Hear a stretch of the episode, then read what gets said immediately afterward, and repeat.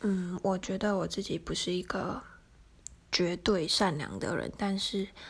我觉得我的心地是好的，就是我不会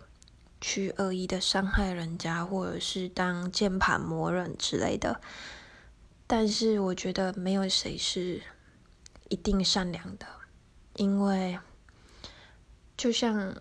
你要原谅一个杀人凶手一样，有时候。